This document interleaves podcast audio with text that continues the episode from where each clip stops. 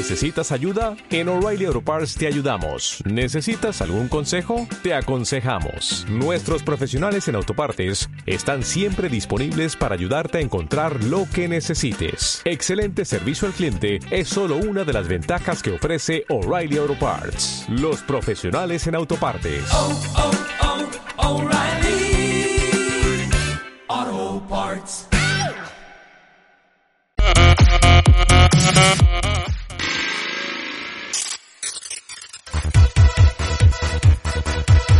Lunes a viernes, entre las 5 y las 8, a tu bola, con Edu Pisa, aquí, en Onda Aragonesa.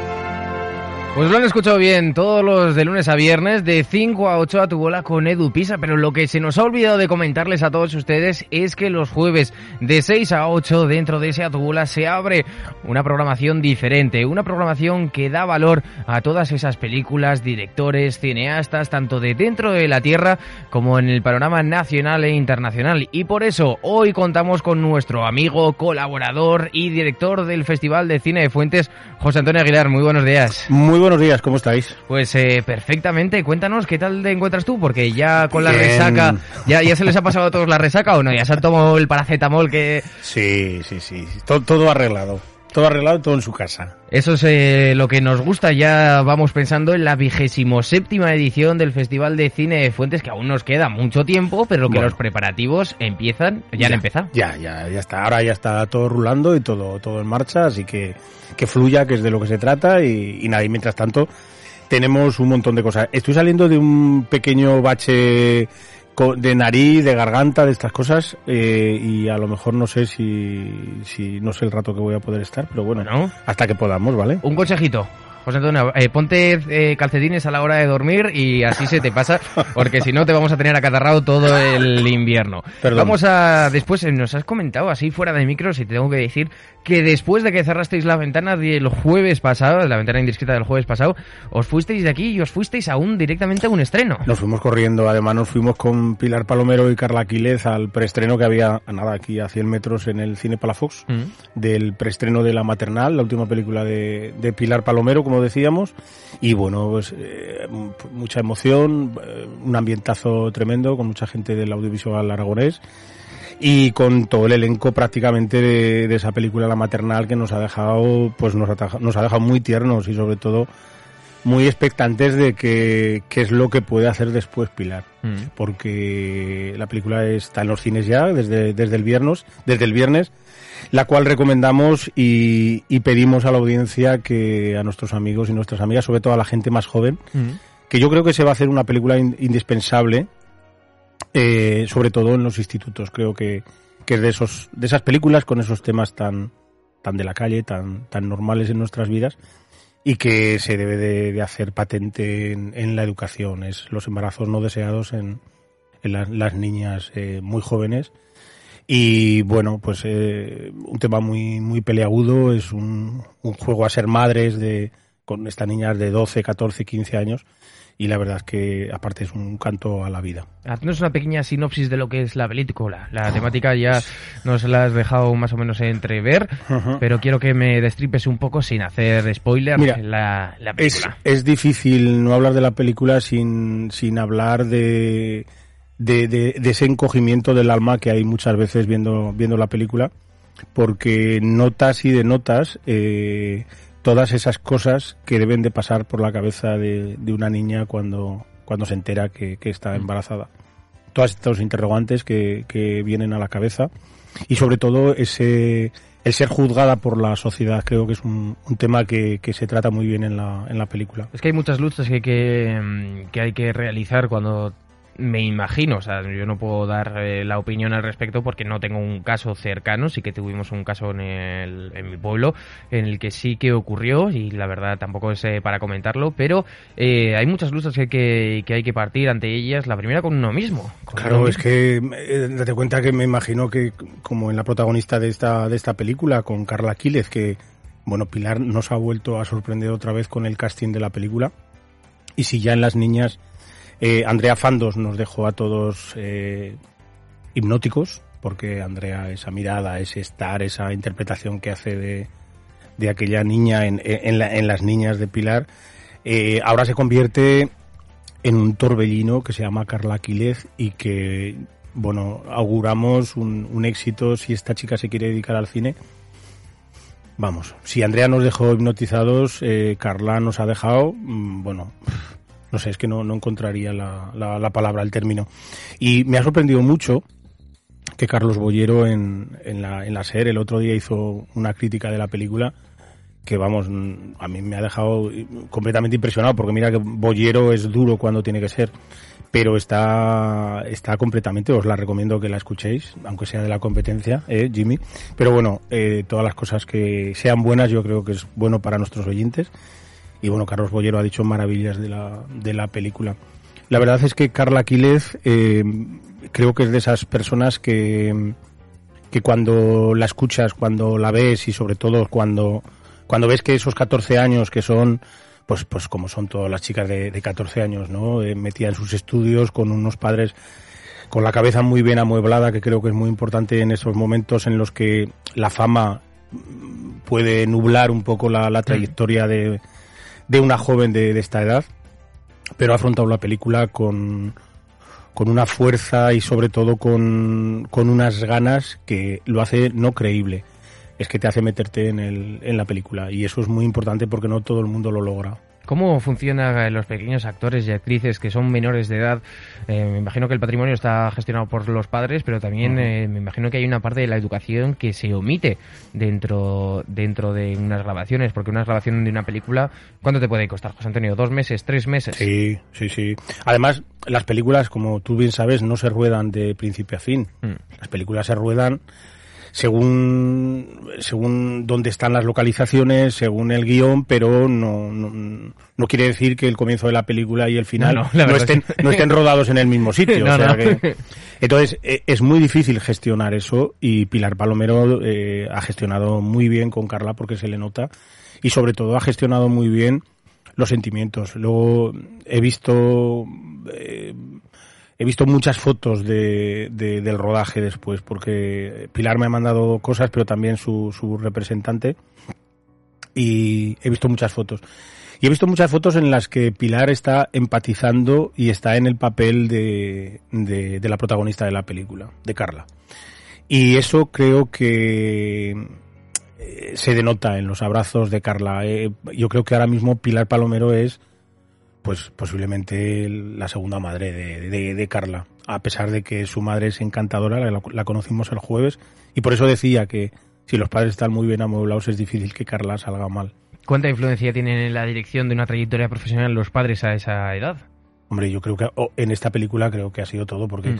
explícale a una chica de 14 años, a pesar que ya te digo que, que Carla no, aparente, ten- no aparenta tener 14 años, porque tiene un, yo creo que tiene una mente privilegiada.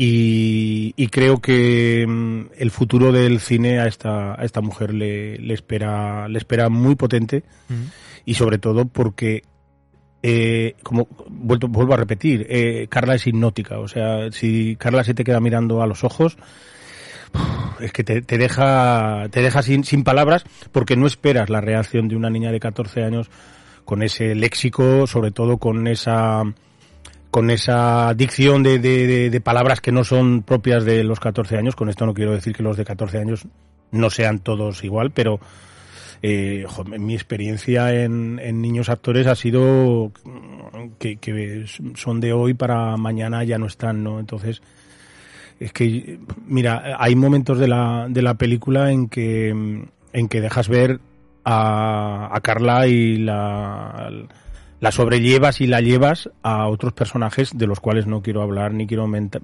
mencionar porque No quiero hacer ningún spoiler de la película, pero es que la película tiene una reminiscencia muy potente y además Pilar nos lo confesó el, el jueves a una, a una película rodada en Aragón por Vigas Luna. Ya no, no voy a hablar más.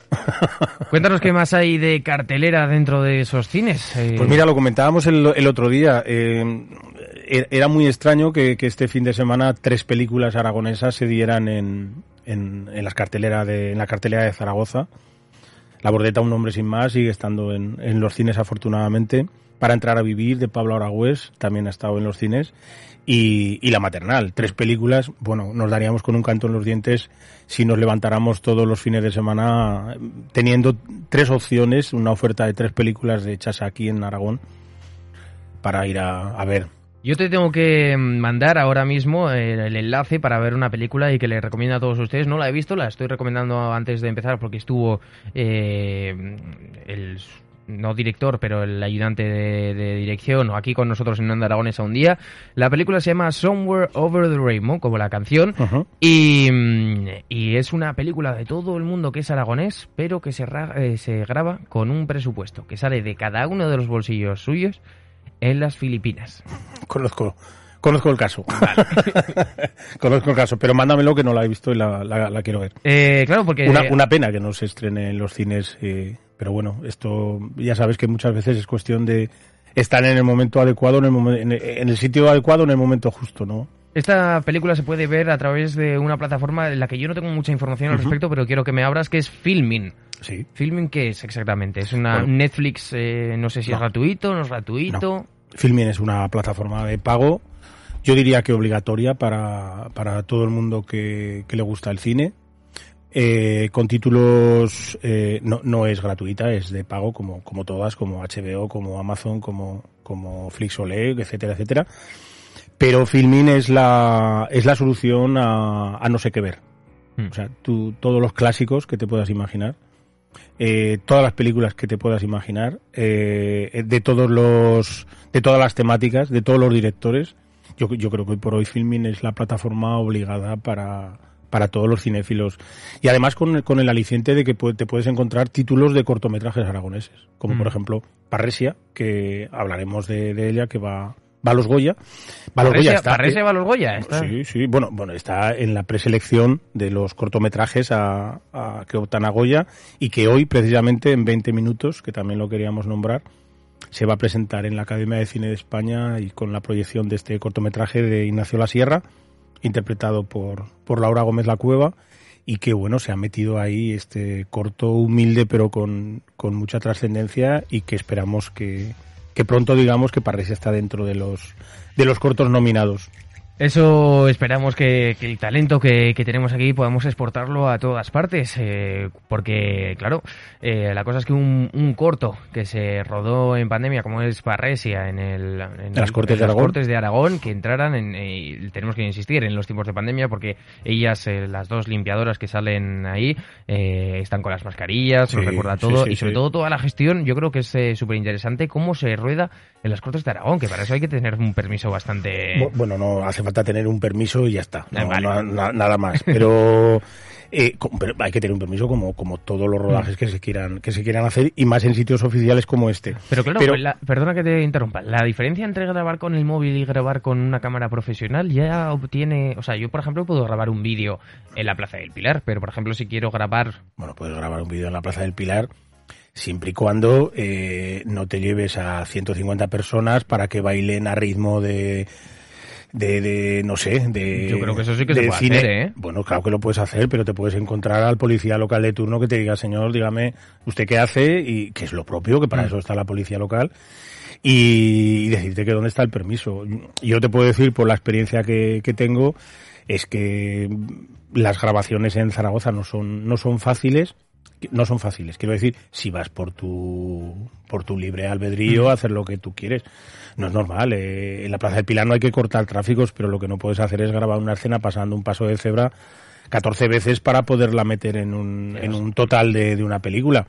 Hombre, las cosas hay que hacerlas como hay que hacerlas. Eh, En Zaragoza existe una Zaragoza Film Office que, que se genera desde el Ayuntamiento de Zaragoza que funciona de maravilla y que tú solamente tienes que llamar o, o mandar un mail y decir que quieres rodar en tal sitio a tal hora y ellos se encargan de conseguirte todos los permisos de la municipalidad. Y aparte, si tú quieres rodar, perdón, fuera de Zaragoza, eh, existe la Aragon Film Commission, que es lo mismo. O sea, tú tienes que mandar un mail, tienes que llamar, si conoces a la gente puedes ir. Ahora mismo lo está gestionando Aragón Televisión y hay unas personas muy cualificadas ahí y tú quieres rodar en Pina de Ebro, en Quinto Mm. de Ebro, pues bueno, pues te mandarán al ayuntamiento de la localidad.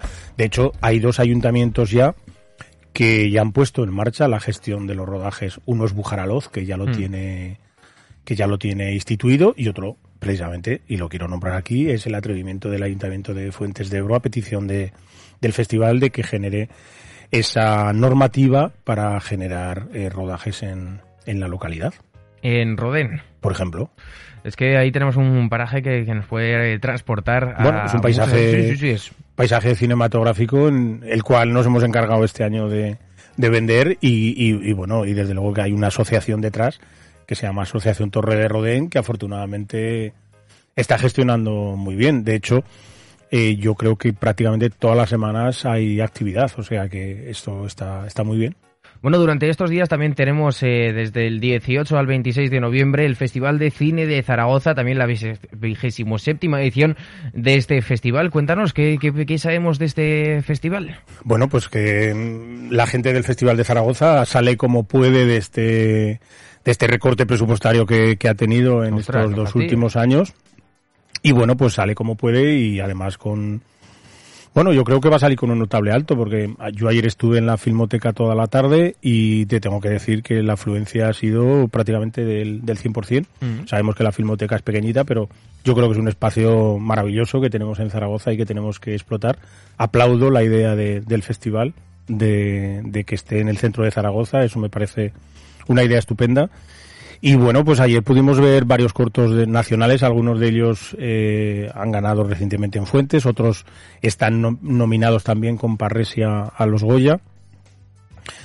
Y, hombre, el ambiente que había ayer era muy chulo. Incluso había varios cortometrajistas que vinieron a presentar sus cortos desde, desde Madrid, y lo cual nos alegra también esa empatía entre, entre la capital y Zaragoza. Y bueno, pues el sábado será la puesta de largo con, con un homenaje a, a Carla Alejandre.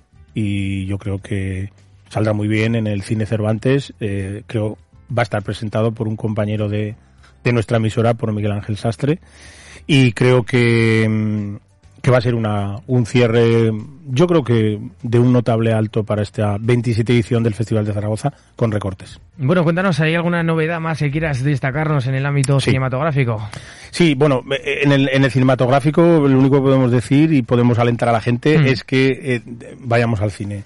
Hay, hay cosas maravillosas en la cartelera y, y fíjate, yo creo que se da esa, mm, esa cosa mágica que de vez en cuando eh, hay cuatro o cinco cosas que, creo que la gente mm, estamos satisfechos cuando, cuando vemos de, de poderla recomendar. Yo recomiendo por encima de todo eh, Asbestas, creo que es la película del año, no me cabe, no me cabe ninguna duda, porque Isabel Peña, nuestra querida amiga y compañera de aragonesa, zaragozana, ha hecho un guion junto a Rodrigo Sorogoyen de esas, de esas, esos guiones que de vez en cuando el cine te regala, ¿no? Y creo que, mm, que hace mucho tiempo que, que no sales del cine con esa, con esa sensación de que has visto una, una gran película. Hay mucha competencia este año. Yo creo que es el año, después de, de estos años de, de pandemia, que no me canso de decir que eh, los hemos enmascarado de alguna manera para hacerlos positivos, pero no han sido nada positivos en ningún aspecto de, de la cinematografía. Pero tengo que decir que ahora mismo hay cuatro o cinco películas como Asbestas, como Cinco Lobitos, como La Maternal, como mm, eh, Alcarrás, de Carla Simón, que es una, una peli que está nominada, está preseleccionada para, para los Oscar como representante española. Pero es que Asbestas es, es algo que no tiene Hay algo, es algo que no tiene adjetivos, Mm. porque es una película que quiera verla. Y te, yo creo que te has dejado un título también muy importante, pero yo creo que es de tantas veces que lo has visto en, los últimos meses, eh, se te ha quedado ahí en el tintero Los renglones torcidos de Dios, Claro. esa película que pudimos... ¿Sabes qué pasa? Que la, la doy por hecha, Claro. lo, lo- lo- lo doy por hecho porque es una película que... Lo que pasa que Los renglones, yo creo que ha tenido... No, no ha sido una película que se haya vendido... No sé, no, no me atrevería a decir bien, pero creo que es una película que no se ha vendido. Y a pesar de que el boca a boca ha sido, ha sido fantástico y que yo creo que ha salvado la cartelera durante varias semanas. Pero claro que sí, Los renglones torcidos de Dios es una, una peli que, que doy por hecho que va a estar en, en esa, en esa terna de los Goya. Pero ya te digo, es un año muy difícil para todo. Y es un año muy difícil para la Bordeta, un hombre sin más que otros años hubiera sido la candidata perfecta para ganar el, el Goya. Pero es que entre las pres- la preselección de, de los Goya este año a mejor documental, pues es que nuestro querido Gaisca Oresti lo va a tener muy difícil, aunque yo creo que no la supera ninguna. Pero hay, hay documentales de Carlos Saura, de José Luis López Linares, y bueno, pues está yo creo que la espinita que le ha salido a la bordeta, que es Joaquín Sabina, ¿no? Ese, pongamos que hablo de Sabina, ese documental, eh, el boca a boca está haciendo muchísimo, el documental está bien, pero yo tengo que decir que no ha sido, no ha sido el documental que le quitaría para mí el Goya a la bordeta, creo que la película de la bordeta es una película que transmite, no como aragonés, sino Mm. como ser humano, y creo que el viaje de la bordeta es, es, un, es un viaje que nos va a quedar en el, en el recuerdo, y el de Sabina, para mí, yo creo que no le llega ni a la suela del zapato, ni el tratamiento, ni, ni las formas, ni sobre todo lo que cuenta, ¿no? Porque, eh, pongamos que hablo de Sabina, es, es un documental que no tiene nada que ver con, con ese sentimiento que transmite la bordeta. Sí, pero ahora Gaizka Urresti y también eh, Paula Labordeta se van a sumergir en una especie de gira en la que van a estar... Están, pues, están, están, están, están- Ayer estaban en, antes de ayer en Santander, eh, ayer estaban en Bilbao y la verdad, pero pero Gaiska eh, siempre lo hace lo hace muy bien, es un Mm. gran profesional y sabe sabe de lo que va la cosa y sobre todo tiene muy claro que lo que quiere es que la película se vea. Y el coste de que se vea la película es estar en todos los sitios a todas las horas y en todo momento. Y bueno, las filmotecas de media España ya han visto la bordeta y, y muchos cines se han presentado ya fuera de España que no entraban en los circuitos normales de distribución y la bordeta está ahí. Yo tengo amigos en media España que me han dicho, he visto que está la bordeta, ¿qué hago? Jo, pero ves, pero Mm. sin pensarlo, porque además, y es verdad, y la reacción de la gente es que no hace falta ser aragonés para, para ir a ver la bordeta un hombre sin más, porque es una película que, que convence, que te, que como decíamos antes con, con Pilar Palomera, no, Palomero, nos abra, nos abre un poco el alma y el karma de los sentimientos y yo creo que la boleta hay que ir a verla, es imprescindible además. Como aragonés yo creo que sí que hay que verla y para enterarse absolutamente no solo de, de la vida de la Bordeta, sino también eh, descubrimos ese gran personaje que, que fue su, su, maja- su mujer, su pareja, la, la gran desconocida dentro de esta historia. Sí, pero quería decir una cosa de la bordeta y si tuviera que comparar la bordeta con Sabina, en el momento que tú estás viendo la bordeta un hombre sin más y escuchas la- las canciones de la bordeta, tienes el placer de escucharlas en un contexto de guion que es tremendo. O sea, sabe en todo momento Paula y, y Gaisca cuándo meter eh, esa canción adecuada en el momento justo. Eh, cosa que me pasa al contrario con Sabina. Yo creo que las canciones de Sabina te quedas con ganas de escucharlas Mm. y cuando las escuchas eh, no están cantadas de la mejor forma. ¿A qué te refieres con eso? ¿Que no es la mejor versión o Sa- simplemente que no- Sabina cantaba la- muy bien hace 20 años y esto a lo mejor los, los admiradores eh, de Sabina eh, me lo van a echar en cara, pero vamos, a mí Sabina me, me flipa y, Mm. y- y creo que es uno de los mayores poetas del, del siglo XX y XXI español. Pero Sabina ahora no canta. Eh, eh, Sabina ahora puede transmitir, puede llenar estadios, pero Sabina no canta. Entonces, yo creo que también hay que ser constante y consciente de que de, de las circunstancias. Entonces, con todos mis respetos, mm, mira, me están, ahora me están escribiendo un amigo, me está diciendo que, que estoy diciendo que Sabina canta muy bien. Entonces, pues es que es, es normal.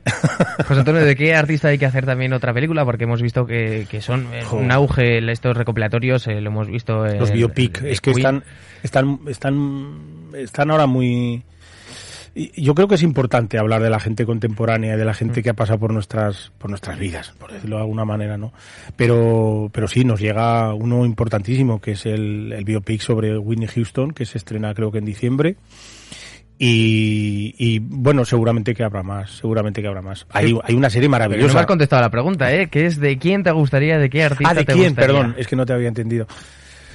No sé, soy tan, tan melómano que, que, que ahora mismo cualquiera de, de mi generación me, me encantaría. Mira, hay, hay una que te quería decir, que yo no, es- no es que sea muy amante de la música de, de Rafael, pero comprendo que es un, un- uno de los mitos de la, de la historia Buena, que, bueno, recientemente Movistar hizo a principios de año una, una miniserie fantástica, por cierto, y que si la podéis, y de la cual hablamos aquí en este, en este programa, si la podéis recuperar, es, la película es maravillosa, o sea, el- la miniserie, porque además cuenta eh, ficcionado, ficcionado eh, todas esas cosas que pasan alrededor de la vida de Rafael, y está muy bien, muy bien. O sea, yo creo que cualquiera estaría, estaría bien. Hemos abierto este espacio diciendo que todos los jueves de 6 a 8 se abre un espacio en el cual eh, se promueve esa cultura cinéfila. Eh, esta semana no hay ventana indiscreta, pero la semana que viene, cuéntanos. Bueno, esta semana no hay ventana indiscreta porque además, eh, pese que no me gusta hablar de mi, de, mi libro,